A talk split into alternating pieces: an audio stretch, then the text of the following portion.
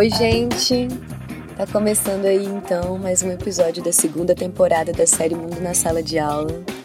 Essa série que tá linda demais e que é produzida inteiramente por nós, estudantes, é, que participamos da equipe do Mundaréu. E nessa segunda temporada a gente tem conversado com colegas nossos, né, que se graduaram recentemente em antropologia convidamos antropólogos que defenderam suas monografias nos anos de 2020 e 2021 para nos contar um pouco sobre o tema, os resultados, a pesquisa de campo é, e os desafios, né, as histórias dessas experiências tão importantes na nossa formação. É, bom, são TCCs da UNB e da Unicamp, né, já que o Mundarel e o Mundo na Sala de Aula são fruto de uma parceria entre essas duas universidades.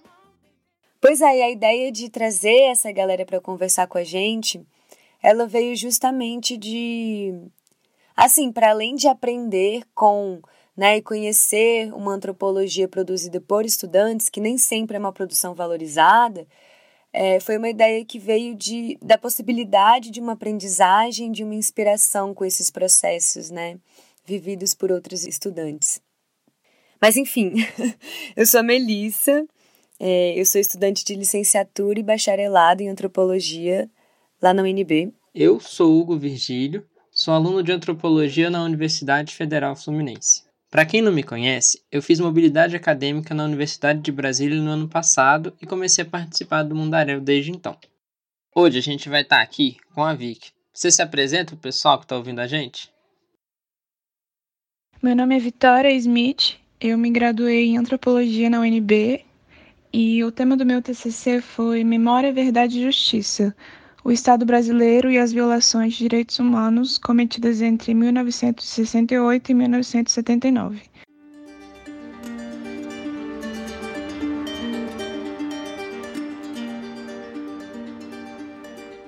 Então é isso, gente. Hoje a gente vai estar falando desse tema que eu pessoalmente acho de uma importância gigante, principalmente no momento que a gente está vivendo, né? E já adianto um agradecimento enorme à Vicky por ter se engajado nessa pesquisa tão importante de um tema que eu acredito que não deve ter sido fácil estudar, né? Vic, então para a gente começar, você mencionou que sua pesquisa foi uma relação à violação dos direitos humanos entre 1968 e 1979. Você conta para a gente um pouco sobre a escolha desse tema e desse período em questão? Eu escolhi essa data esse período de tempo especificamente porque eu quis pesquisar sobre como foi o ofício da tortura entre o AI-5, que foi instaurado em 1968, ato institucional número 5, e a lei de anistia, que foi promulgada em 1979.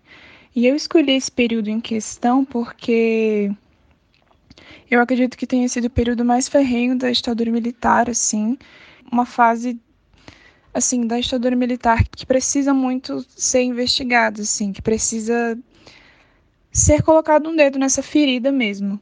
Então eu pesquisei especificamente sobre tortura. No meu primeiro capítulo eu falei sobre os métodos, quem participava, qual foi a participação do Estado brasileiro nisso tudo. No meu segundo capítulo eu escrevi especificamente sobre o caso Herzog, o motivo para isso foi o fato de que o Herzog foi um acontecimento assim na história brasileira que mudou totalmente os rumos da redemocratização. Depois da morte dele, muita coisa aconteceu que foi crucial para o período de redemocratização do país.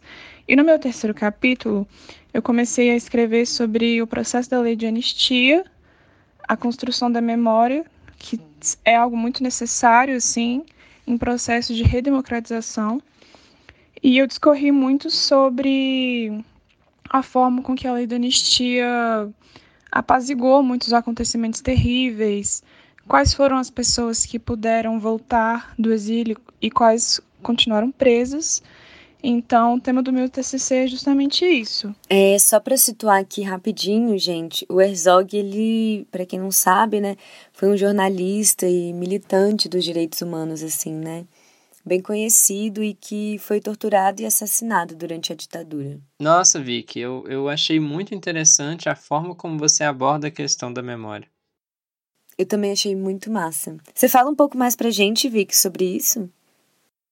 Quando eu precisei escrever o capítulo 3, que foi sobre anistia, memória e esquecimento, eu precisei ler muito sobre memória. Então, uma coisa que eu aprendi muito é o tanto que o processo de anistia fez com que esse processo de esquecimento fosse forçado. Então, todas as coisas horríveis e horrendas que aconteceram durante a ditadura militar foram propositalmente esquecidas para que não surgissem possíveis rancores futuramente. E um povo que não conhece a sua história é condenado a repeti-la, né? Isso é fato. Eu acho que esse foi o maior aprendizado que eu tive no meu TCC, assim, tipo, uma coisa que eu aprendi estudando história do Brasil, especificamente ditadura militar, é que a gente nunca aprendeu nada com a história, assim. Então eu acho que muitas das coisas que acontecem hoje em dia, assim, o fato de a gente nunca ter tido esse estímulo em relação à memória, não só fez com que a gente elegesse um presidente como o Bolsonaro, como também faz com que muitas pessoas que já comecei, cometeram erros gravíssimos assim na política, coisas tenebrosas, ainda atuem, ainda recebam palco, ainda existam nesses ambientes políticos, porque a gente tem uma construção histórica mesmo de apagamento, assim. É, essa questão de memória coletiva não é tratada no Brasil eu tenho uns sentimentos muito ambíguos assim em relação à anistia justamente por conta disso, assim, porque é um esquecimento forçado e anistia, a tradução dessa palavra a partir da origem grega dela é esquecimento, é isso que significa. E eu imagino que esse processo de escavar a história do Brasil em busca das suas memórias, né, das nossas memórias, é... E no caso do seu TCC, de memórias tão violentas, né? Pois é, eu fico imaginando que deve ter sido difícil demais, assim, e doloroso esse processo. O desafio significativo, assim, mais forte que eu tive escrevendo no meu TCC foi ter estômago mesmo para ler sobre como as pessoas eram torturadas, quais eram os tipos de tortura, quem eram as pessoas que torturavam, o tanto que muitas pessoas encontraram, muitas pessoas que eram torturadoras se encontraram nesse ofício da tortura, uma realização pessoal, profissional que elas não encontraram em processos burocráticos. Eu acho que isso foi o mais difícil para mim, assim, de o fato de muitas pessoas terem encontrado ofício, é, prazer no ofício de torturar outra pessoa. Isso para mim foi perturbador, assim, porque eu acho que existe esse imaginário coletivo de que torturadores são monstros e são pessoas que vivem escondidas, mas não é isso, assim. Torturadores são pais de família, são delegados, são médicos que atuam examinando pessoas que foram torturadas para saber o, o quão torturadas elas conseguem ser mais, assim. São enfermeiras, são médicos legistas que falsificavam atestado de óbito para não mostrar que essas pessoas morreram sob tortura.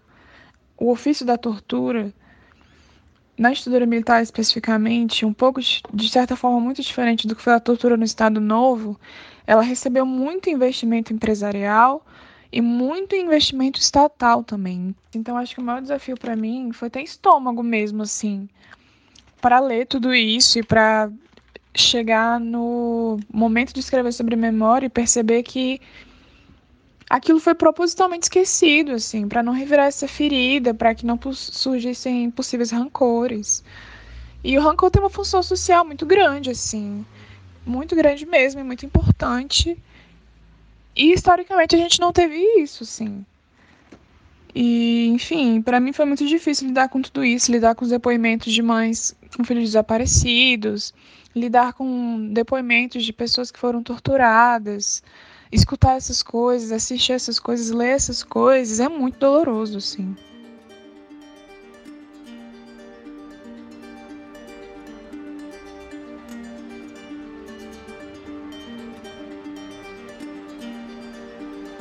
E eu não tenho ninguém da minha família diretamente envolvido nisso, mas eu acabei me envolvendo muito na pesquisa, acho que não tem como não se envolver. E esse foi o meu maior desafio, assim.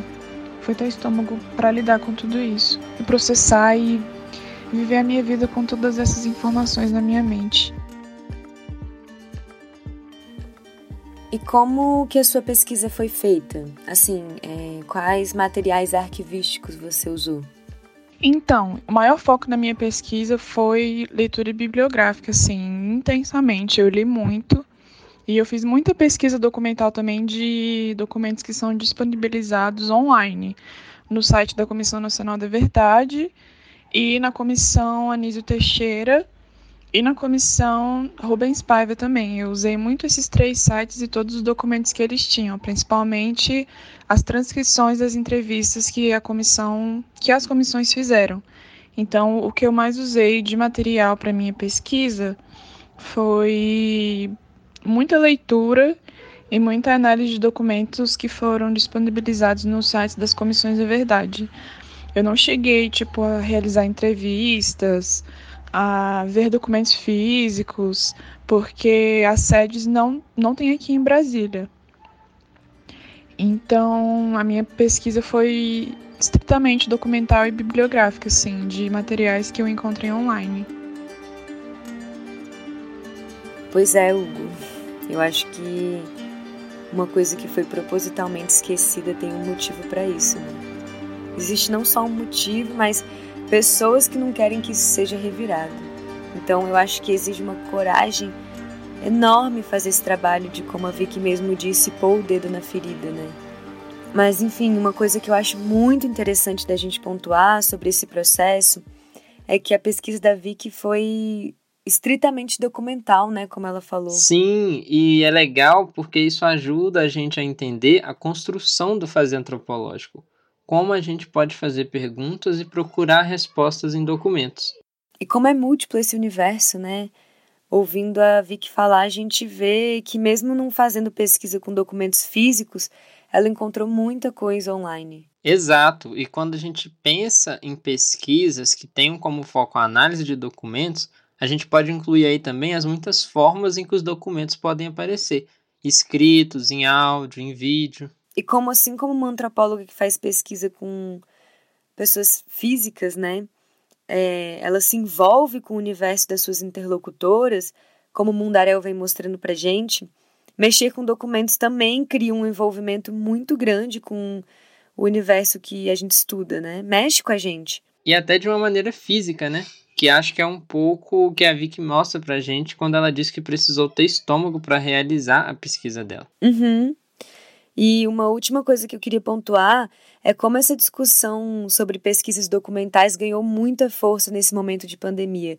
Muitas antropólogas viram seus planejamentos de ir em algum lugar e fazer campo serem completamente impossibilitados pelo isolamento social. E isso gerou muito desespero, né, assim. Sim, e eu acho que isso está muito ligado com essa criação de um imaginário da antropóloga como a pessoa que tem que ir e viver em algum lugar, né, para ser é, interpelada pelo campo, principalmente na graduação. É, nesse processo de escrever o TCC, a gente vê como muita gente acha que, que não vai estar tá fazendo um trabalho antropológico de verdade se não estiver lá em campo, né, com pessoas físicas. E eu acho isso muito ruim, porque a gente precisa saber que a antropologia pode ser feita de muitas formas. Então, que bom que a gente pôde ouvir um pouquinho dos processos da Vicky hoje aqui para mostrar isso, né? Principalmente porque foi uma pesquisa realizada com documentos que são disponibilizados online que agora, nesse momento de pandemia, tem se mostrado um meio muito importante para a realização das nossas pesquisas, né? E bom, espero que esse episódio possa ter servido aí tanto para acalmar e ajudar quem está passando por esse processo de fazer uma pesquisa do TCC agora, na pandemia, quanto para abrir o leque de possibilidades de pesquisa para momentos futuros também. E acho que é muito importante que a gente faça esse exercício de lembrar como os documentos são importantíssimos e também são agentes sociais podem construir verdades e escondê-las também. Ou ser nossa porta de acesso às memórias, né? Tem que ter boa arrancada, tem que ter boa saideira, tem que ser com moderação. É isso, gente. Então, vamos finalizando por aqui esse episódio. Eu espero que vocês tenham gostado, tanto quanto eu, de ouvir a pesquisa da Vitória.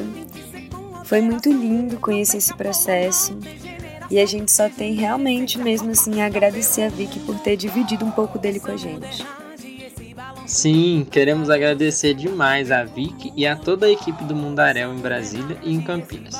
Especialmente a Soraya Fleischer e Daniela Mânica pela coordenação desse projeto de pesquisa, ensino e divulgação científica.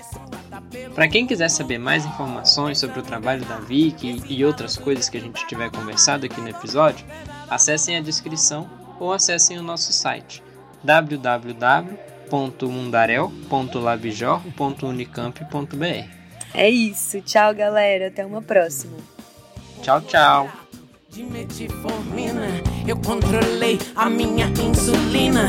Com minha rima, calibrei energia. Perdi a linha e dominei as pistas. Água, minha gasolina, swing, melanina. Você se arrepia ouvindo a minha língua. Modernagem afiada, loucura de família, vibra o centro.